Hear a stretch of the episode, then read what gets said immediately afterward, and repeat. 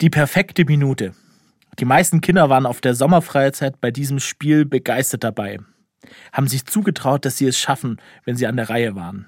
Nämlich in einer Minute einen Turm aus Cannelloni zu bauen oder fünfmal eine Schachtel Streichhölzer unter einer Flasche wegzuschnippen, ohne dass sie umkippt. Und dann gab es die Kinder, die genau das Gegenteil von sich gedacht haben. Das schaffe ich nie. Ich bin viel zu schwach, zu langsam und zu ungeschickt. Und dann blamiere ich mich vor den anderen Kindern. Also melde ich mich lieber nicht. Ein Junge hat sich bis zum Schluss nicht getraut, eine Aufgabe zu lösen. Erst mit einer Mitarbeiterin zusammen hat er aus Tennisbällen und Klopapierrollen einen Turm gebaut. Ich habe während der ganzen Sommerfreizeit erlebt, wie Kinder anfangs eher ängstlich und zurückhaltend waren und am Ende der Woche mit einem ganz neuen Selbstbewusstsein in die Arme ihrer Eltern zurückgerannt sind. Die Kinder haben in der Woche erlebt, dass ihnen jemand etwas zutraut. Das hat mich berührt.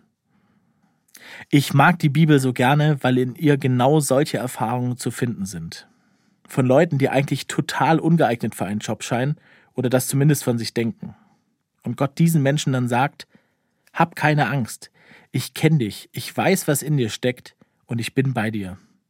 Lass es uns versuchen. Das gilt ganz bestimmt nicht nur für die biblischen Gestalten, sondern auch für die Kinder auf der Sommerfreizeit, die Jugendlichen in der Schule und Menschen, die gerade in den Ruhestand gehen.